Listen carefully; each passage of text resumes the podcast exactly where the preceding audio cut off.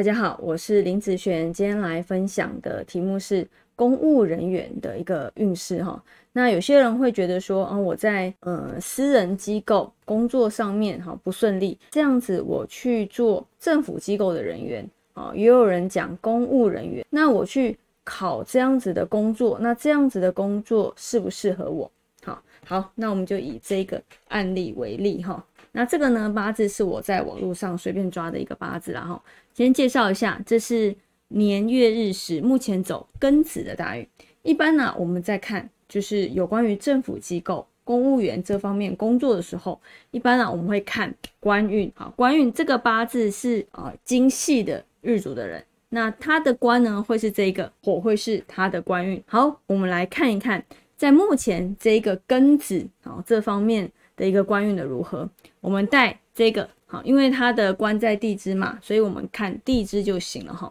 那地支来说，它的流通会变成啊金生水啊生木火伤的部分。所以呢，你看哦，在目前这一个大运里面，它其实是好两个子水在克着这一个五火，所以这一个官运来说，好，如果嗯。他想要做有关于公务人员这方面工作的时候，其实因为这方面的工作没有比像私人机构这么的弹性。啊，它一般都是上对下非常制式的啊一个规定。啊，它的弹性其实跟私人机构相对来比是小的。啊，它的弹性没有这么大，它是属于比较固定、比较呃变通性不大的好一个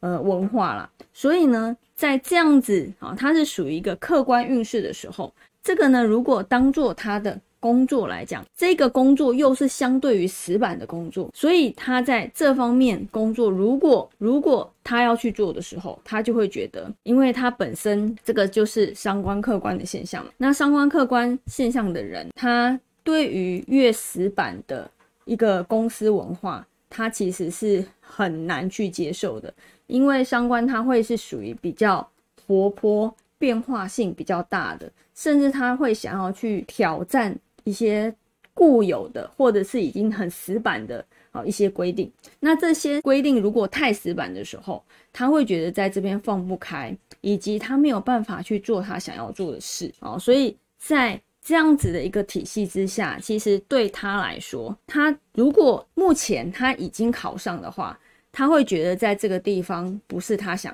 待的地方啊，因为他觉得他这他会在这边跟别人格格不入。好，但是如果今天他想要去考这方面运势的时候，那其实因为他的官运来说，其实也不好，好也不好，所以他其实考上的机会是很小的啦。好，我们来看看他下一柱下一柱的大运，他下一柱三十七岁啊，走己亥，好，三十七，那走己亥的时候，他的流通啊。哦，一样啊，就是金生水生木，好，一样无火伤，还是属于两个水再来克这个火的一个部分。所以你看啊，这一柱运跟这一柱运，它都是属于无火伤很严重的时候。在考运来说，在公务机关的考试，其实对他来讲是很不利的。你基本上，嗯，应该说考试运这么差的状态来讲，他其实考上的机会非常非常的小。好，非常非常的小，还不如到私人机构去直接去上班工作，